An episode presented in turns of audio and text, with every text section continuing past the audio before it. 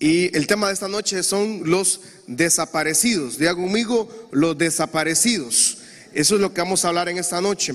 Eh, quiero leer acá este versículo, lo tengo acá en mi Biblia, no lo tengo ahí para pantallas, pero Juan capítulo 14, versículo 1 en adelante dice, no se turbe vuestro corazón, creéis en Dios, creed también en mí.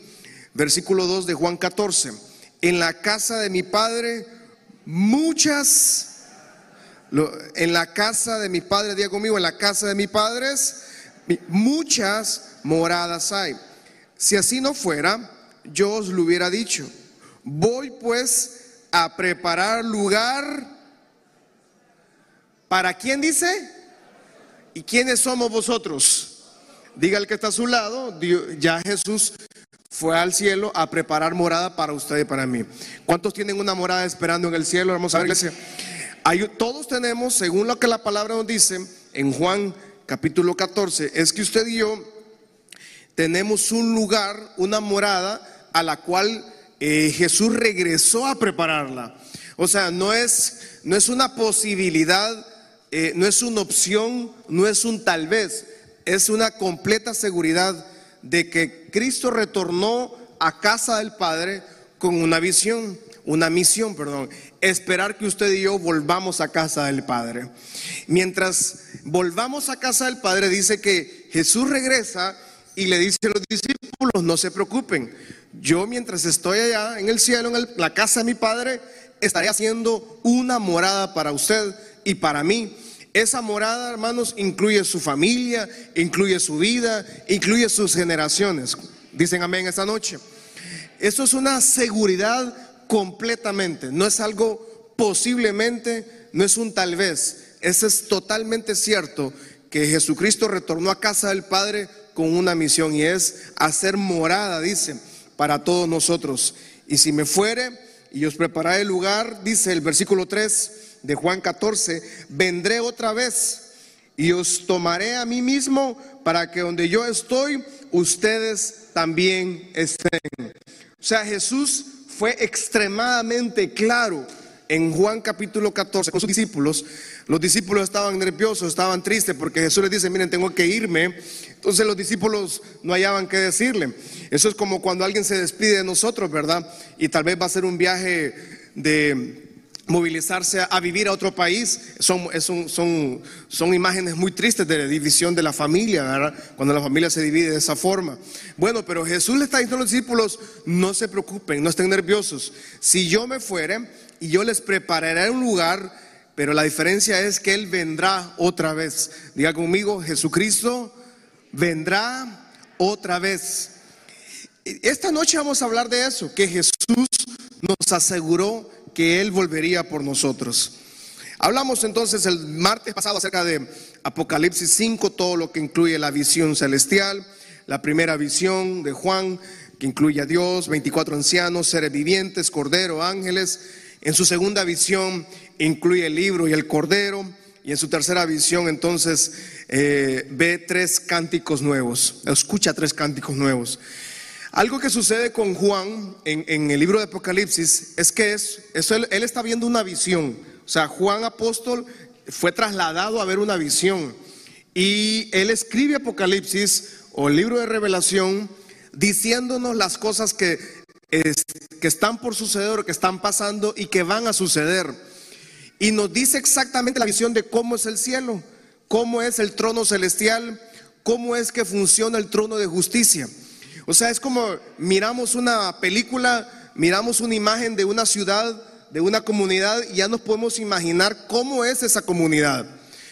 Si algo tiene la Biblia, es que la Biblia es gráfica. La Biblia nos dice la realidad de las cosas que van a pasar. La Biblia nos dice exactamente lo que va a suceder y no es negociable. No es que tal vez el camino Dios cambie el plan, no. Esta palabra que está escrita acá es para que suceda y está pronto a suceder. Y por eso cuando Juan nos dice exactamente las tres visiones de él y nos manda a decir, esta es la visión que yo tuve, dijo Juan.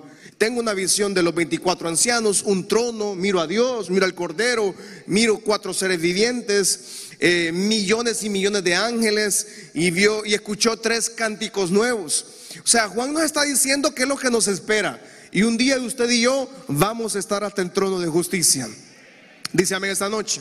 O sea, no es algo opcional, quiero recalcar eso. No es que tal vez va a suceder, no, es que así es. Ese trono ya está, es un trono establecido, no es un trono que se está preparando. Ahora, Jesús en Juan capítulo 14 dice, yo les estoy preparando una morada a usted. ¿No le parece maravilloso eso que Jesús está haciendo una casa para nosotros, una morada? Digo casa en el sentido figurativo, porque no sé cómo va a ser esa morada, ¿verdad? Pero si nos alegramos con una casa, hermano, nosotros aquí en la tierra, nos alegramos con una casa de, de cemento, de, bloque, ¿verdad? De lámina o de como sea. Usted se imagina la morada que nuestro Padre nos está preparando, porque en teoría usted y yo estamos haciendo nuestra vida diaria preparándonos para ese viaje que vamos a tener. Parece que no me di a entender esta noche. En teoría usted y yo nos estamos preparando para llegar a esa morada celestial. Amén. Y esa morada celestial, Él la está preparando, dice, porque esa morada está todavía, me imagino, construyéndose grande, porque se supone que muchas personas más deben ir a esa morada celestial y todavía algunos no están listos. Pero quiero que leamos Apocalipsis 6, versículo 1 al 8. Vi cuando el Cordero abrió uno de los sellos y oí uno de los cuatro seres vivientes decir, como con voz de trueno, ven y mira, dice. Y miré, y he aquí un caballo blanco, y el que lo montaba tenía un arco, y le fue dada una corona, y salió venciendo, y para para ser derrotado, no dice, para ser, dice, para vencer. Versículo 4 dice, de ese mismo, cuando abrió el segundo sello, oí al segundo ser viviente que decía, ven y mira. Bien. Y Juan dice que salió otro caballo, bermejo, un color rojo. Al que lo montaba le fue dado poder de quitar de la tierra la paz y que se matasen unos a otros. Y dice que a este jinete, los famosos cuatro jinetes del Apocalipsis, ¿verdad? Se le dio una gran espada al, al jinete del caballo rojo. Versículo 5 dice, cuando abrió el tercer sello, oí al tercer viviente que decía, ven y mira. Y Juan nuevamente miró. Y aquí había un caballo negro y el que lo montaba tenía una balanza en la mano. Y oí una voz de en medio de los cuatro seres vivientes que decía, dos libras de trigo por un denario y seis libras de cebada por un denario. Pero no dañes el aceite ni el vino. Cuando abrió el cuarto sello, oí la voz del cuarto ser viviente que decía, ven y mira. Miré y aquí había un caballo amarillo y el que lo montaba tenía por nombre muerte. Y el Hades le seguía, o sea, el infierno. Y le fue dada potestad sobre la cuarta parte de la tierra para matar con espada, con hambre, con mortandad y con las fieras de la tierra. Yo entiendo que Apocalipsis es muy difícil que todo lo comprendamos y lo asimilamos y trato de traer un vocabulario de que se pueda asimilar y que se pueda comprender, dado que tenemos una asistencia bastante diversa, ¿verdad? En edades y en, contextos intelectuales, sociales. Y, pero quiero que usted se imagine estos cuatro jinetes, cuando la palabra dice que hay cuatro primeros de los siete sellos, los cuatro primeros sellos son cuatro jinetes que, o cuatro personas que están montando un caballo y el caballo sale al mundo autorizado, ¿verdad? Por el cordero. El cordero le autoriza salir a este, a este jinete, a este caballo, y son cuatro diferentes caballos que salen. Cuando sucede esto, el primer, el primer gran sello que estamos hablando, y estamos hablando del anticristo. En el capítulo 6, versículo 1 de Apocalipsis, lo que entendemos es que el caballo blanco dice que está saliendo en versículo 1, por favor, de Apocalipsis 6. Eh, hablamos de que es un caballo blanco que sale en paz.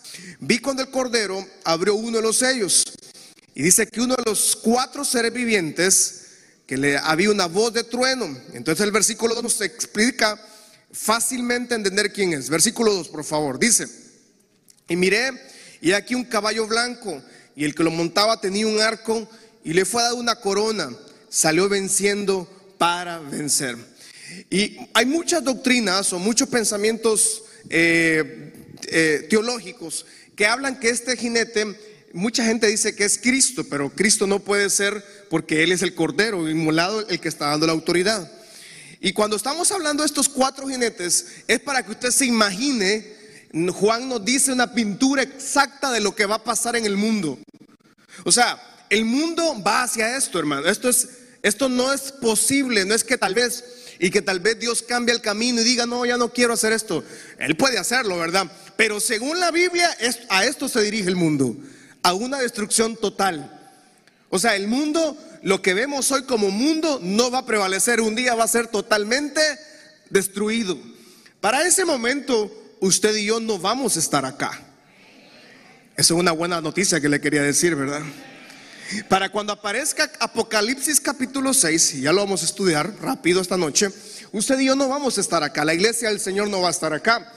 Este primer personaje de Apocalipsis 6 dice que el Cordero viene y autoriza a un hombre, a un jinete que lleva, dice, un arco, pero un arco sin flechas, o sea, en paz, le fue dada una corona, salió venciendo. Esta noche no voy a, no voy a ahondar eh, en los personajes, en estos cuatro personajes. Solo vamos a dar una, una pequeña pintadita para que comprendamos todo estos cuatro jinetes del Apocalipsis. El primer jinete entonces es el anticristo. ¿Quién es el anticristo? Es el que va en contra de Cristo. Sencillo. Porque la gente piensa, pastor, es que el anticristo, mucho, mucha gente en, el, transcurso de las grandes crisis mundiales, siempre la gente dice, pastor, o la, gente se inventa, fulano de tal es el anticristo. Tal artista, ese es el anticristo. Tal presidente de, tal nación, primer mundo, ese es el anticristo, dice. No, el anticristo eh, literalmente es el hombre que va a venir, según el Cordero, dice que va a venir con, un, con, con paz. ¿Qué es lo que todo el mundo está viviendo, pidiendo en el mundo? Paz. El mundo está pidiendo eh, paz y prosperidad. ¿Y qué es lo que nos prometen todos los líderes mundiales? ¿Qué es lo que todo el mundo quiere? Y prosperidad. Y todos los líderes políticos que nos dicen, y todos dicen que sí lo van a hacer, ¿verdad? pero eso, pero según Apocalipsis 6, eso nunca va a ocurrir. El anticristo entonces eh, es un personaje que va a venir en paz al mundo y va a lograr que la paz se establezca en el mundo, pero es una paz temporal. Este líder mundial, por eso sale en un caballo blanco parecido a lo que mucho más adelante en Apocalipsis vamos a ver a Cristo un caballo blanco. Satanás siempre ha tratado de imitar a Jesús, obviamente. Satanás es, es un muy mal imitador, pero el anticristo va a ser un hombre de paz. Un hombre que va a conciliar todas las religiones del mundo. Es un hombre que va a conciliar todas las naciones y potencias mundiales. Va a ser que va a hacer, perdón, que Israel logre la paz en el Medio Oriente. Usted sabe que nadie desde 1948 que Israel se le dio la oportunidad de ser nuevamente nación en el mundo, nunca nadie ha logrado que Israel firme el tratado de paz con todo el mundo musulmán con todo el mundo, con el Medio Oriente. Las Naciones Unidas, por ejemplo, eh, cada vez que hay una resolución, hace poco, por ejemplo, no recuerdo ahora mismo la cantidad de naciones inscritas en la ONU, no quiero decirlo porque estoy ahí en vivo y grabándome, ¿verdad? Pero estaban, votaron para ver si la capital Jerusalén era la capital de Israel o no era la capital de Israel. Y las Naciones Unidas, todas las naciones votaron y entonces obviamente todas las naciones dijeron que no, que esa no era la nación, que no era la capital de Israel, Jerusalén, incluyendo Honduras. Honduras se abstuvo. Mire qué paradoja la política, ¿va? La política, hermano, usted nunca se pelee por un político. Dijo un gran dirigente político de Honduras que la política era el arte de los acuerdos. Por eso es que el pueblo no puede estarse peleando por político, hermano. Ellos se van a poner de acuerdo. Usted y yo, si no salimos a trabajar mañana, no hay frijoles. Amén. o sea, eso es la verdad. Yo sé que se puede escuchar muy grotesco, pero es la verdad. Entonces, estos, eh, hace poco, usted búsquelo ahora mismo si usted quiere en Google, hace poco fue esto, hace como dos semanas, que la ONU se, se, juntaron para votar acerca de la capital Jerusalén.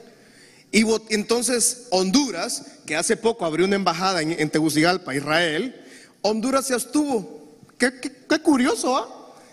¿Por qué Honduras no dijo, sí, aceptamos a Jerusalén? Hace poco estaban todos reunidos.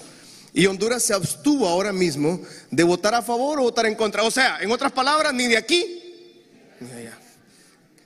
Quieren quedar bien con Dios y con el diablo. Y así no se puede. Pero bien, eso es otro tema. Entonces Israel, alguien en el mundo, el anticristo, va a lograr llegar a esa paz que todo el mundo está pidiendo. Todo el mundo quiere paz, todo el mundo quiere prosperidad. Las grandes potencias del mundo quieren lograr tener paz, pero entonces va a surgir un hombre que puede venir del Medio Oriente, que puede venir de Europa, o puede venir del antiguo imperio romano, de las grandes potencias que se, se desengranaron del antiguo imperio romano, que son muchas naciones. Este personaje puede hacer que ya está, ya esté en las naciones, puede hacer que ya exista de hecho, puede hacer que me esté escuchando esta noche, por, aquí no está, obviamente, ¿verdad? Eh, pero puede hacer que ya esté y, coexista en las grandes potencias mundiales. Y este personaje, el anticristo, que habla Apocalipsis 6, va a salir con caballo blanco y diciéndole a todo el mundo, ¿saben qué? No se preocupen, yo traigo la paz mundial. Y va a hacer que Israel entonces se confunda y entra un va a entrar a un tratado de paz para que logren ellos creer que la paz va a llegar y de alguna forma se va a lograr la paz entre musulmanes e israelitas y el templo, creo que del templo fue la resolución, ya me acordé, la resolución de la ONU hace poco fue acerca del templo, eh, a quién le pertenecía el templo, eso fue la resolución que hace dos semanas salió, el templo que ahora actualmente está una mezquita del domo de la roca dorada en el, en el, mero, en el mero monte Moriah, Monte Moria históricamente lo recordamos, si usted es cristiano evangélico de los míos de hace muchos años, en el Monte Moria usted recuerda fue donde Abraham iba a sacrificar a su hijo, ¿verdad? Y no, y no pasó el sacrificio, sino que ahí Abraham conoció al Dios, al Dios proveedor, Dios Jiré, porque le proveyó un, corderito y le dijo, no, no, no sacrifiques a tu hijo. Pero en ese mismo lugar de Monte Moria es el templo que estamos hablando, que todavía hasta el son de hoy es una pelea larga entre el mundo musulmán y el mundo eh, judeo cristiano que somos nosotros incluidos por ahí, ¿verdad? Pero bien, entonces ahora hablamos de este Señor que va a venir a tratar de traer una paz y va a engañar a Israel, va a engañar al mundo. Y estos, eh, siempre los dictadores en el mundo siempre aparecieron con, con, con ínfulas de paz ¿verdad? Eh, eh, recordamos a los grandes, no quiero mencionar nombres de algunos dictadores porque se escuchan muy feos a veces cuando se dicen desde el altar, pero muchos de estos grandes hombres, supuestamente grandes, prometieron paz a sus pueblos, ¿verdad? Y todos ellos terminaron en guerra, todos ellos terminaron arruinando sus naciones. Ningún dictador en el mundo logró traer la paz a sus países, ni la prosperidad, ninguno. O sea, eh, porque los grandes dictadores y los grandes líderes políticos, los beneficios son para ellos y para sus círculos. Pero el pueblo, pueblo hermano, repito esto, ¿verdad? Usted y yo, eh, lo digo de esa manera muy coloquial, usted y yo tenemos que salir a trabajar, si no, no hay alimento, ¿verdad? Sin embargo, eh, nosotros como acción lo hacemos, pero también sabemos que nuestra provisión viene de lo alto. Nuestro Padre Celestial no nos va a dejar nunca y siempre va a haber provisión para nuestras familias, independientemente de la temporada en que usted y yo estemos viviendo. ¿Cuántos dicen amén? Sí, que no se sienta mal, ¿verdad? Por los temas políticos del mundo. Pero encontramos a este Señor entonces. Este va a traer, tratar de traer la paz. Mateo 24, versículo 12 en adelante, quiero leer ahí rápidamente. Dice, y por haberse multiplicado la maldad, el amor de muchos. ¿Cuántos esposos hay aquí esta noche? O sea, el amor de suyo no se debe enfriar, ¿verdad? No, no, no es este amor que estamos hablando. Usted siga amando a su señora, usted siga amando a su señor, ¿verdad? Más el, vamos a leer el versículo 13, dice 1, 2, 3, más el que persevere, este será salvo. Y será predicado este evangelio del reino en todo el mundo para, por favor lo leemos, vamos, 1, 2, 3, y será predicado este evangelio del reino para testimonio y entonces, y usted me dice, pastor, pero este evangelio no ha llegado a la ventana 1040, no ha llegado a tal lugar, no ha llegado a Corea del Norte que tienen una dictadura, no ha llegado a muchos, a, muchos países africanos. Sin embargo, si algo provocó la pandemia, hermanos, escuche esto, si algo provocó la pandemia, la pandemia es que el evangelio del reino ha sido predicado en lugares que antes no había llegado. Porque todas las iglesias, o al menos la mayoría de iglesias, pasamos a transmitir en nuestros cultos en internet, en YouTube, qué sé yo, y la tecnología se ha encargado de llevar el evangelio del reino donde usted y yo no hemos logrado ir nunca. Entonces, este fin está pronto, hermanos. El fin del mundo está pronto, porque el evangelio del reino ha seguido predicándose hasta el último rincón y va a seguir predicándose hasta el último rincón. Ese es el trabajo suyo y mío, ¿verdad? Por tanto, cuando veáis en el lugar santo la abominación desoladora de que habló el profeta Daniel, el que lea entienda que estamos hablando de esta abominación. ¿De quién hablamos? Del anticristo. Esto estamos hablando en capítulo de Daniel, lo vamos a estudiar primero Dios, porque es que es bien difícil, hermano, venir a la iglesia y predicar un sermón solo del anticristo, hermano. ¿Qué le voy a decir a usted para que, para que se alegre? Del anticristo pocas cosas buenas se van a decir. Lo bueno es que el hombre va a provocar un celo en Israel, ¿verdad? Anticristo, el anticristo va a provocar que Israel vuelva a los pies del Señor, ¿verdad? Pero bien, entonces dice que este Señor se va a sentar como abominación en el templo, en el templo que Israel va a edificar. Obviamente este hombre entonces estamos hablando un Señor que va a ser totalmente anti todo lo que el Señor o que Cristo ha hecho. Vamos a ver rápidamente un segundo jinete. Es el caballo rojo, Apocalipsis 6, versículos en adelante. Versículo 4 creo que está, Apocalipsis 6, 4. Dice que este, este jinete rojo, eh, de caballo rojo, va a montar y se le va a, va a darle poder a él, se le va a otorgar el poder de quitar de la tierra la paz y que se maten unos a otros. Y se le dio una gran espada. La gran tribulación, ¿verdad? Estamos hablando específicamente en Apocalipsis 6, comienza lo que es la gran tribulación. Para ese momento, si usted se recuerda el martes pasado, si usted ha venido a la serie de Apocalipsis, usted se recuerda que terminamos adorando el martes pasado, porque dice que Juan cuando vio la visión celestial, vio a millones de millones de personas y ángeles que estaban ahí. Ahí está incluido usted y, está, y estoy yo ahí, hermano. ¿No se alegra por eso, hermano? No, alguno no. A, usted y yo vamos a estar en ese gran coro celestial. Por eso es que después, inmediatamente de Apocalipsis 5, pasamos a Apocalipsis 6 y la iglesia no se vuelve a mencionar. Usted, de hecho, en Apocalipsis 2, 3 se menciona a la iglesia. Después todos los capítulos no se vuelve a mencionar a la iglesia, porque la iglesia está en la presencia del Señor en ese momento. Por eso viene la gran tribulación. La gran tribulación primero, el anticristo viene, trae paz, trae tranquilidad, trae prosperidad y, quiere traer la, que el mundo sienta de que Él es la solución. El mundo está pidiendo un, líder mundial. El, planeta entero está pidiendo un líder, alguien que traiga soluciones a los conflictos, pero no va a lograr hacerlo. Y luego viene una guerra. Entonces viene luego un caballo color rojo y el que lo montaba dice, se le fue dado el poder de quitar de la tierra la paz. Ya este hombre va a venir, este jinete viene y va a traer guerras en todo el mundo. Todavía hay muchos rumores de guerra. Existen las guerras. Las guerras se han, eh, literalmente han habido dos guerras por cada año desde la edad moderna, ¿verdad? O sea, las guerras siempre van a estar, pero cuando venga este segundo jinete va a traer una destrucción terrible sobre las naciones. Va a haber guerra, muerte, muerte tras muerte.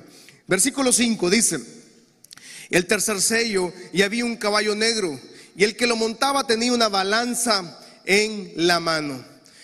¿Qué sucede entonces? las guerras, el temor es el mejor negocio de las naciones, ¿verdad? Si una nación quiere, quiere mover grandes capitales, la guerra le provoca mover mucho circulante. Las guerras siempre han sido el, el semillero para mover las finanzas de las naciones. Y lastimosamente la gente, el pueblo es el que termina pagando los altos precios de una guerra, ¿verdad? Pero las guerras, amada iglesia, yo no quiero traer conjeturas ni quiero traer algunas cosas que sean muy abstractas, pero sin embargo, la pandemia eh, ha traído luto sobre las naciones del mundo. Nunca en la historia, escuche esto, nunca en la historia moderna, algo, una guerra, había logrado encerrarnos a todos. Nunca. Sin embargo, llegó la pandemia y literalmente todo el mundo se encerró. Menos los animales, ¿verdad? Esos siguieron ahí tranquilos. Las vacas siguieron produciendo la carne, ¿verdad? O sea, entonces vemos cómo el mundo pareciera como un experimento que nos pasó, permitido por Dios. No estoy diciendo que esto es un flagelo creado, no, no, no, no. O como Dios lo permitió, ese no es mi problema, ¿verdad? Nosotros hemos sido extremadamente responsables con la comunidad, con la iglesia, pidiéndole que se cuide, pidiéndole que se vacune y haciendo de todo. Amén, ¿sí o no? Si usted no ha querido, ya se rollo suyo, hermano, ¿verdad? Pero nosotros hemos pedido a toda la congregación que lo haga, ¿sí o no? Ah, hemos sido responsables, su pastor mismo. Yo les dije a ustedes el día que yo me vacuné, y yo vine aquí con fiebre ese día, ¿verdad? Me pegó bien feo, me pegó bien feo, ya estoy viejo, hermano. Y, pero yo he dado el ejemplo, ¿verdad? Y pasé todo el año y esperando hasta que llegara mi oportunidad y logramos, ¿verdad? Sin embargo, hemos tratado de ser responsables. Pero no puedo, no puedo quitar la vista o el pensamiento de pensar que esto fue un gran experimento. Las naciones literalmente colapsaron la economía colapsó, el dinero se hizo más caro. Eh, y el tercer caballo es un caballo negro, dice que tiene la balanza. Viene una, va a venir en la gran tribulación una crisis económica. Si usted está asustado por las muertes, por las enfermedades, por la crisis que hemos vivido, usted se imagina estar en la gran tribulación. Dice que la, economía va a colapsar. Eh, recién leí una noticia que el 40% de los billetes circulando ahora mismo en Latinoamérica, el 40%, del 100%, el 40% ha sido impreso en esta temporada de pandemia. O sea, ¿qué quiero decir con esto? Eh, que las naciones o los gobiernos han estado eh, imprimiendo billetes, dinero. Y eso lo que provoca es una inflación en las naciones. O sea, el dinero, los enseres se vuelven más caros. Por eso es que usted siente que cada vez que vamos a comprar todo está más caro, ¿o no? Usted llega a la pulpería y la pulpería le dice, no, mire, cuesta tanto la libra de arroz, ¿verdad? Cuesta tanto la libra de frijoles. bueno, deme un medio huevo entonces, pues. No, es que no lo puedo partir, le dice el pulpero, ¿verdad? Deme medio tomate ya, pues, porque el tomate está caro, dice usted, ¿verdad? Esto, esto ha sucedido, hermano, en este año de pandemia.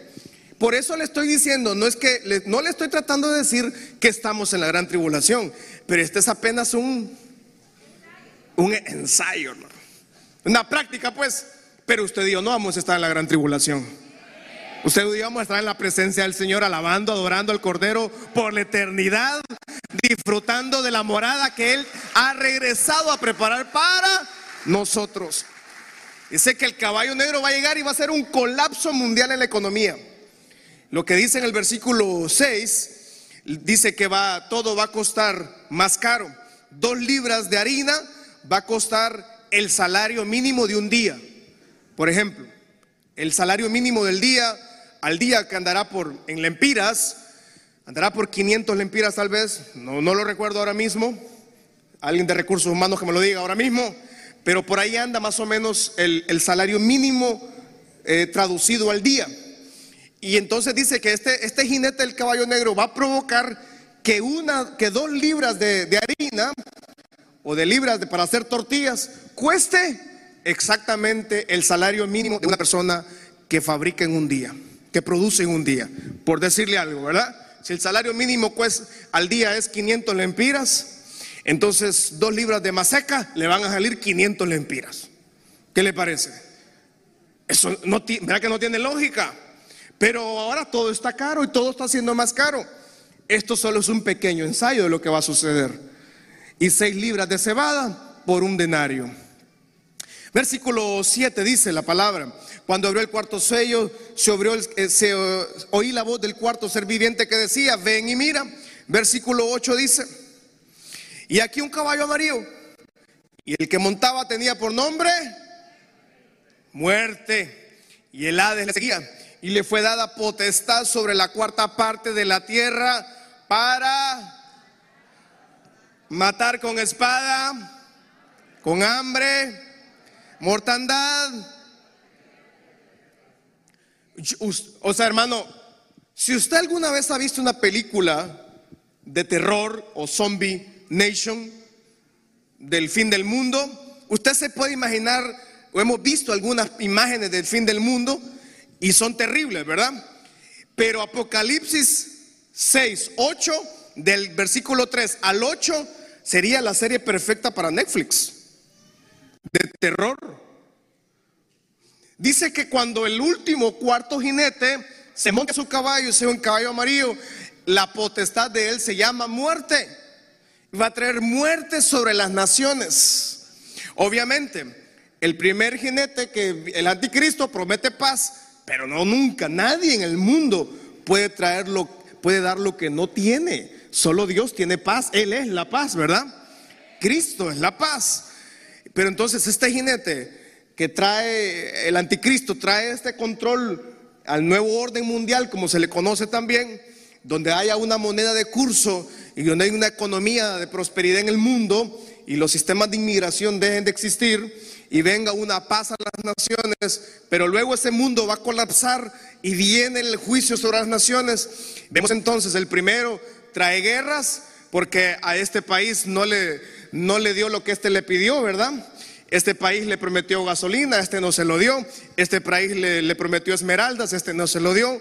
O este país pidió los, los elementos básicos para las baterías de celular, ¿verdad? ¿Cómo se llama este material? Me escapa el nombre de eso. El litio, por ejemplo, el litio va a ser de, las grandes, de los grandes eh, recursos naturales que el mundo va a caer en guerra por el litio, por ejemplo. O no nos vayamos tan largo por el agua, ¿verdad? el agua que usted dio en San Pedro Sula, eh, el agua ha sido una bendición, pero tal vez también ha sido un gran problema, obviamente con el Valle de Sula, con esas inundaciones, producto que el gobierno no ha querido arreglarlo. Cierro paréntesis, pero bien.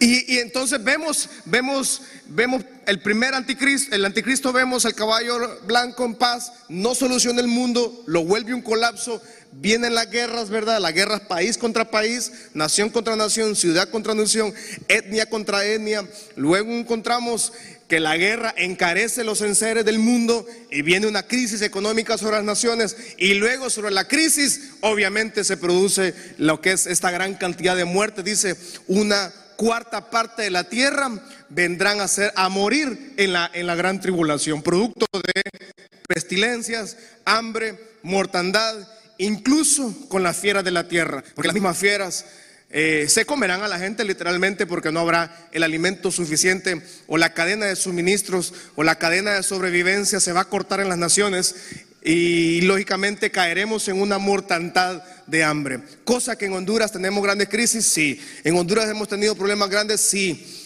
Sin embargo, en Honduras todavía tenemos frijolitos y tenemos tortilla, ¿verdad? No estoy diciendo con esto y no quiero que usted más malinterprete, ah, pero es que el pastor tiene algún vínculo político. No, de ninguna manera. Gracias a Dios no lo tenemos. Sin embargo, oramos y respetamos las autoridades que Dios ponga sobre el país, ¿verdad? En ningún momento la iglesia nunca hemos tenido un papel protagónico en eso, porque nosotros somos llamados a predicar salvación y la cruz, estamos llamados a predicar esperanza, pero también somos llamados a orar por las autoridades que Dios tenga. Pero ninguno de ellos tiene la solución para estos problemas que vivimos. Sin embargo, vemos que hay grandes problemas en la nación. Usted se imagina entonces la gran tribulación multiplicado 100, 50, 500 veces peor de lo que ya estamos. Ya estamos mal en el país, algunas tenemos grandes, ¿verdad?, dificultades. Usted se imagina esta crisis que tenemos multiplicado por mil veces. Terrible. Esto es la gran tribulación. Sin embargo, Primera Tesalonicenses capítulo 4, versículos 13 al 18 dice, tampoco queremos hermanos que ignoren acerca de los que duermen, para que no se entristezcan como los otros que no tienen esperanza. Versículo 14, porque si creemos que Jesús murió y resucitó, pregunto esta noche, ¿cuántos creen que Jesús murió y resucitó al tercer día? Por favor, vamos, levánteme la mano todo lo que creen eso esta noche. Bien, así también traerá Dios con Jesús a los que... ¿Cuántos hemos perdido un familiar? Vamos adelante, un familiar que murió en Cristo, ¿verdad? Dice la palabra, no lo digo yo, dice que van a regresar, dice con Jesús, los que durmieron con Él. Qué, maravilloso va a ser eso, poder, volver a ver a mi hermano, ¿verdad? Ver a mi abuelo, a mi abuela, que no vuelva, bueno, porque espero estar con vida, pero si no estoy con vida, pues ni modo, ya vengo con ellos y le voy a encontrar a usted, ¿verdad? Pero dice la palabra que en Tesalonicenses ellos van a regresar los que durmieron con él, que o sea, que estaban en Cristo y pasaron a su presencia. Versículo 15 dice, por lo cual decimos esto en palabra del Señor, que nosotros que vivimos, que habremos quedado hasta la venida del Señor, no precederemos a los que durmieron. Versículo 16 dice, porque el Señor mismo con voz de mando, número uno, voz de mando, número dos, voz de arcángel, y número tres, con trompeta de Dios, descenderá del cielo. Y los muertos en Cristo, qué maravilloso eso, hermano. Vamos, denle fuerte ese aplauso al Señor resucitarán primero. Versículo 17 dice, luego nosotros, los que vivimos, los que hayamos quedado, seremos... ¿Cuántos están listos para ser arrebatados, hermano? Vamos a ver. Dice que vamos a ser arrebatados. Eso es lo que conocemos como el rapto o el arrebatamiento de la iglesia. O sea, la esperanza de nosotros, y según la palabra del Señor, es que Cristo viene por su iglesia y viene a, recoger lo que es suyo. ¿Está usted incluido en ese listado, hermanos? Por favor, confírmele con el que está al lado, dígale, hermano, usted está listo en esa lista, porque si no, hermano, póngase pilas esta noche, porque Cristo puede venir hoy. Seremos arrebatados juntamente con ellos en las nubes para recibir al Señor en el aire y así estaremos. Vamos, diga, así estaremos siempre con Él. 18 dice, por tanto, alentados los unos a los otros con estas palabras. Mateo, el rapto, el arrebatamiento de la iglesia. Cristo viene por su iglesia.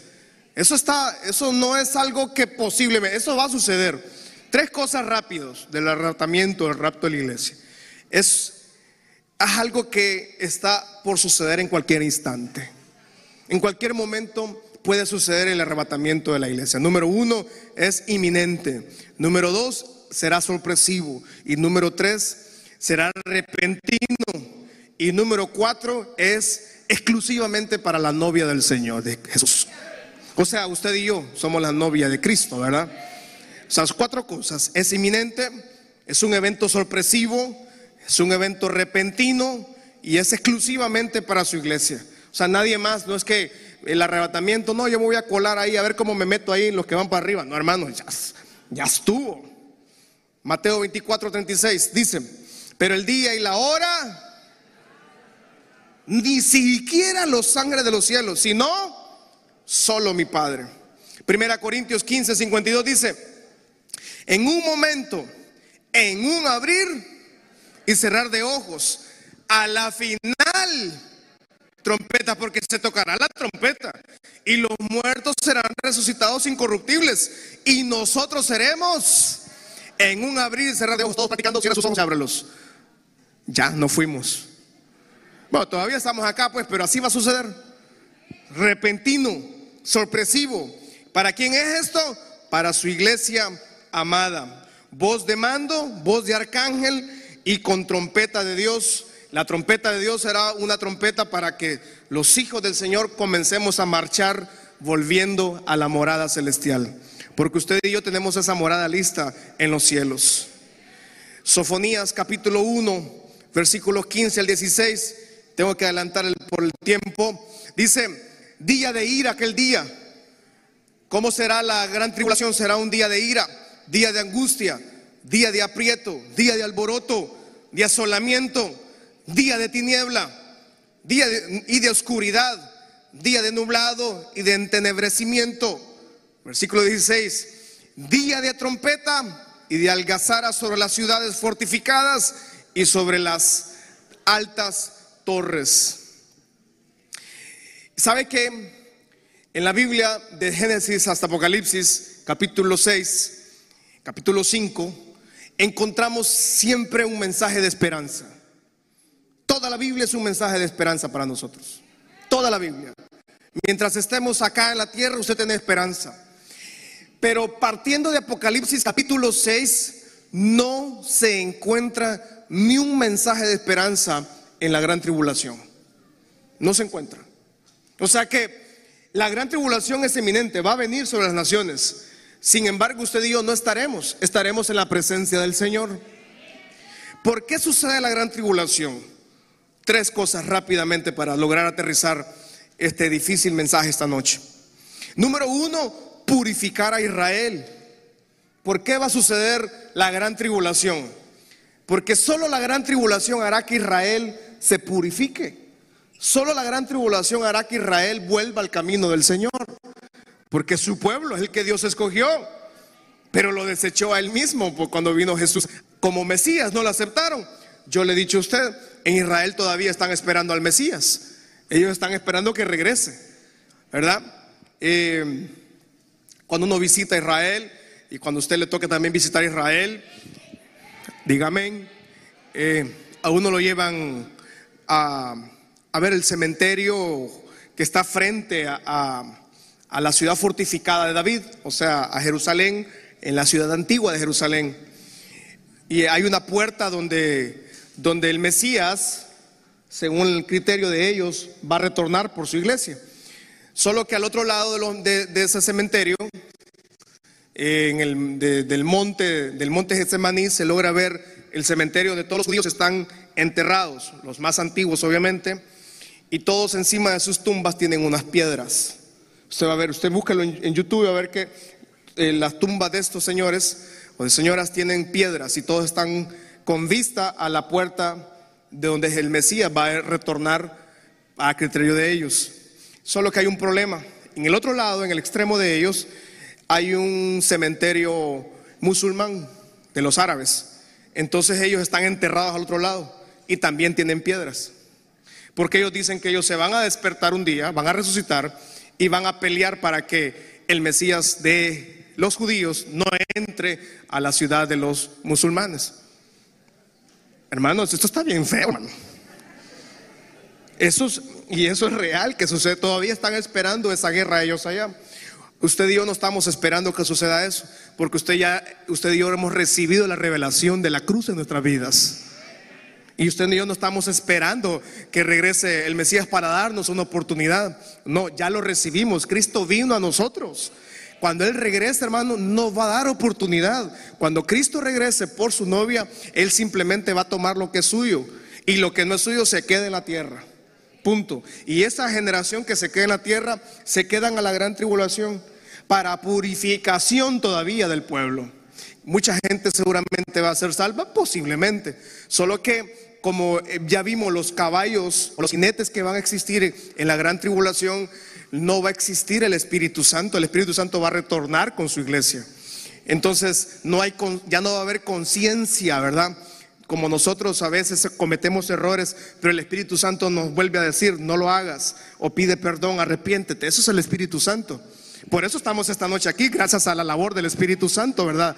Que nos conforta, nos consuela, nos da discernimiento y está con nosotros también.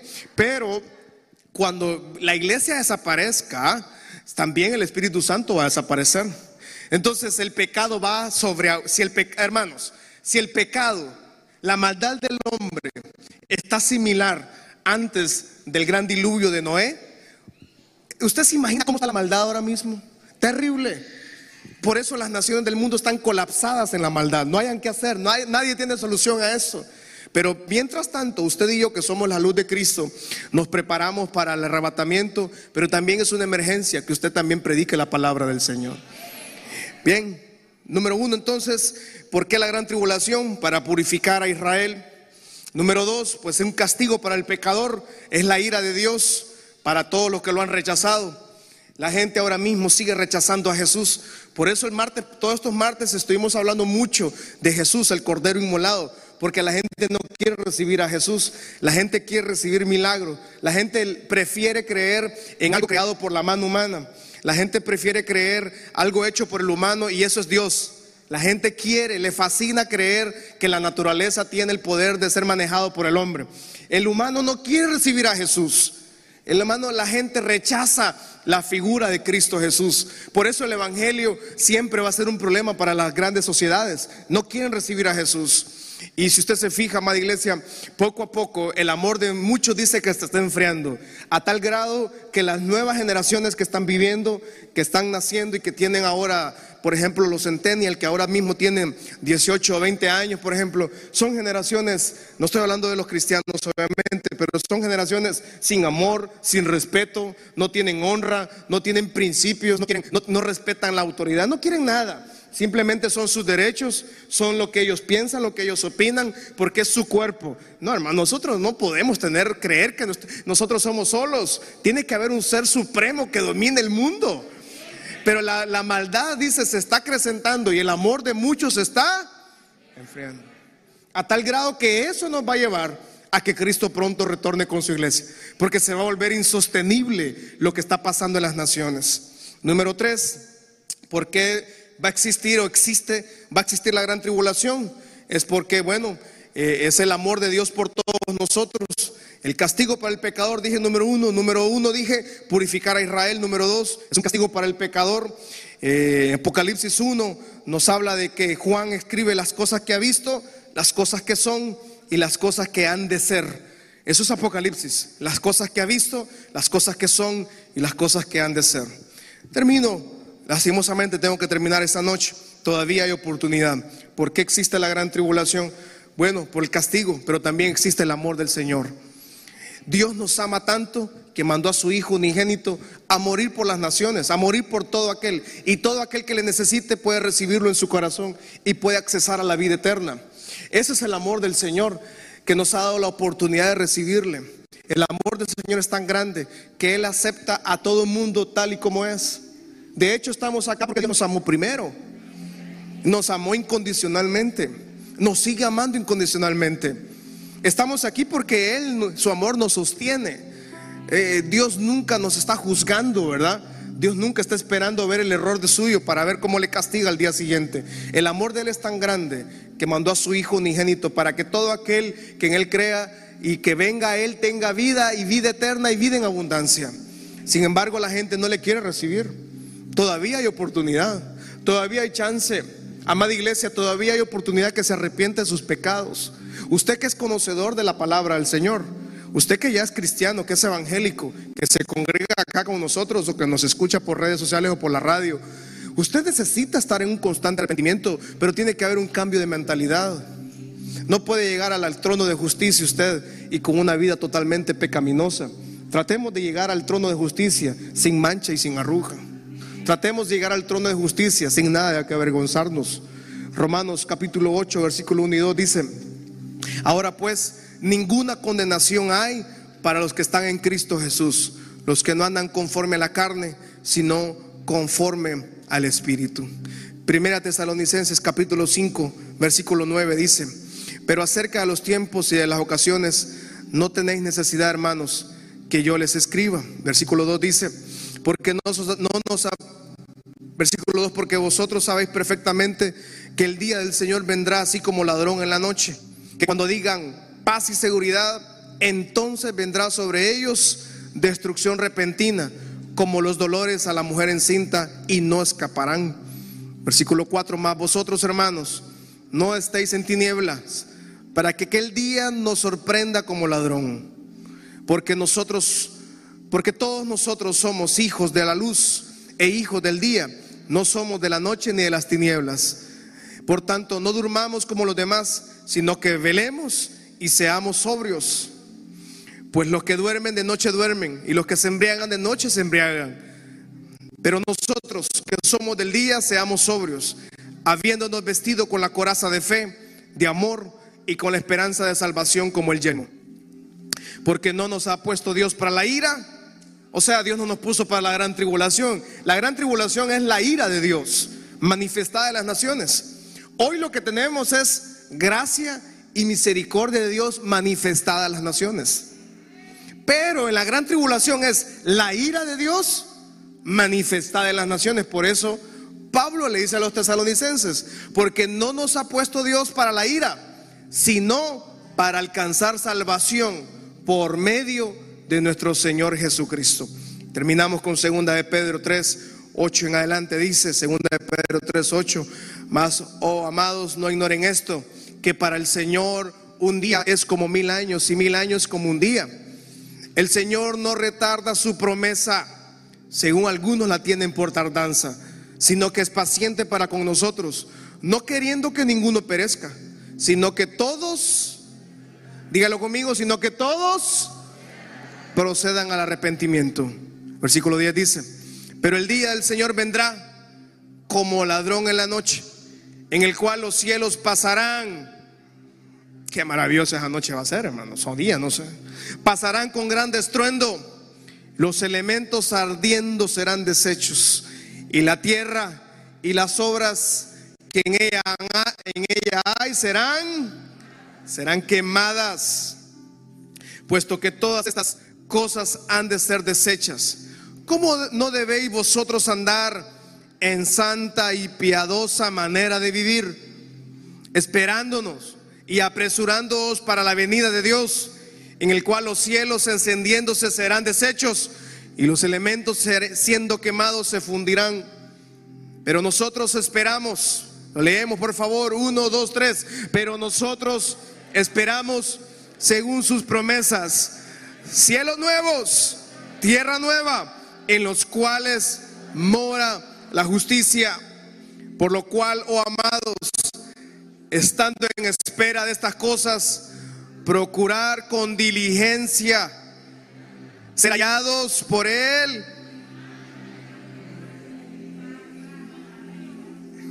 Si Cristo viene por nosotros esta noche, nos encuentra sin mancha, irreprensibles. Y entonces la gente dice, ¿por qué no viene Cristo? Porque Él le está dando una oportunidad todavía a la gente. Su misericordia y su amor es tan grande que todavía le da un chance y una oportunidad a la gente. Pero usted y yo, su servidor y todos los que estamos acá esta noche, que ya hemos recibido la revelación de la luz, de la cruz en nuestras vidas, que Cristo nos llamó, entregamos nuestra vida a Él, vivamos apresurándonos como que ya Cristo viene mañana por nosotros. ¿Cómo estaría usted mañana si alguien le llama y le dice que mañana se lo lleva para Europa? Que mañana se lo lleva. ¿Qué haría usted? La maleta. Exactamente. Pero hay algo. Exactamente. Si no tiene pasaporte, usted puede viajar por todo Honduras. Medina, Concepción, La Ribera, Rivera City, Planeta City, Planet City, Chamelecón. Usted puede ponerle ron que la gana.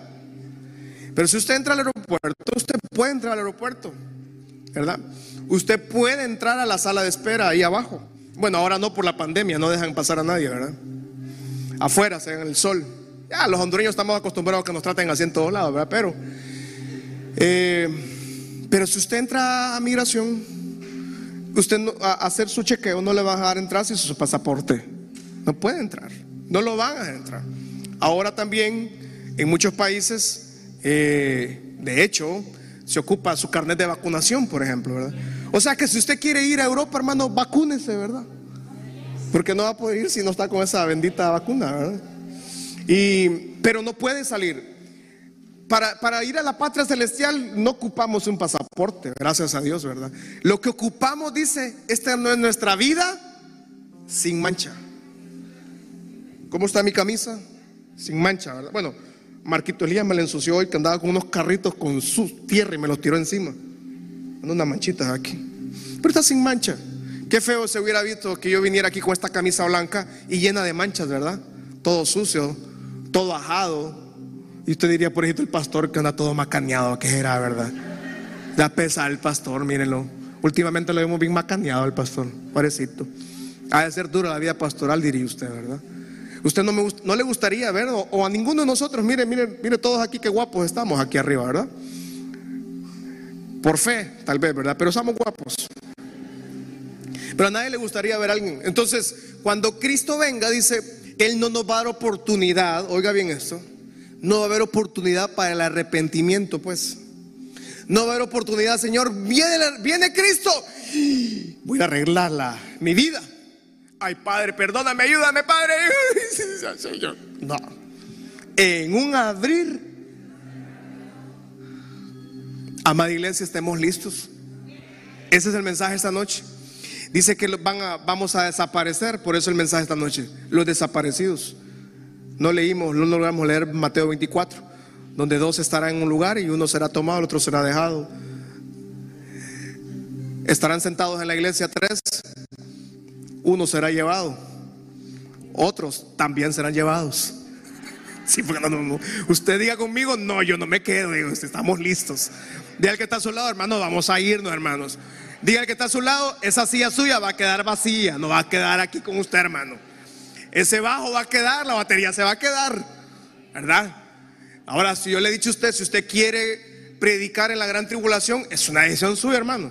Alce sus manos al cielo esta noche, dígale al Señor, te pido perdón, Señor, por cualquier mancha en mi vida, Señor, dígale, te pido perdón, Señor, por pensamientos incorrectos, por acciones incorrectas, por palabras incorrectas, dígale, Señor.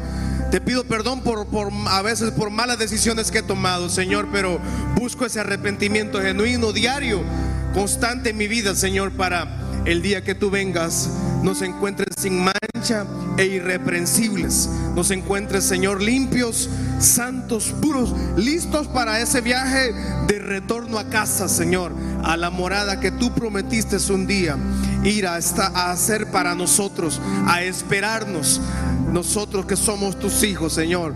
También, Padre, oramos por cada familia, por cada generación, Señor. Que todos puedan venir al arrepentimiento, que todos puedan recibirte como tu Señor y Salvador. Si alguien necesita aceptar al Señor Jesús o reconciliarse, le pido que repita conmigo esta oración. Señor Jesús, te pido perdón por mis pecados. Me arrepiento del mal proceder. Me arrepiento de mi mal camino, Señor. Te entrego mi vida, te entrego mi corazón, mi alma. Te pertenece esta noche a ti. Escribe mi nombre en el libro de la vida, Señor, y dame una oportunidad de poder vivir bajo esa revelación, bajo esa luz, bajo esa vida de paz, bajo esa vida de esperanza, Señor. O diga el Señor, tal vez decisiones incorrectas, era parte del rebaño y se alejó, producto de los de los tiempos difíciles. Dígale, Señor, yo me reconcilio contigo, Señor. Yo renuevo ese pacto contigo nuevamente y vengo nuevamente a ser parte de esa gran familia, Señor, a poder caminar bajo tus principios, bajo tus preceptos, Señor.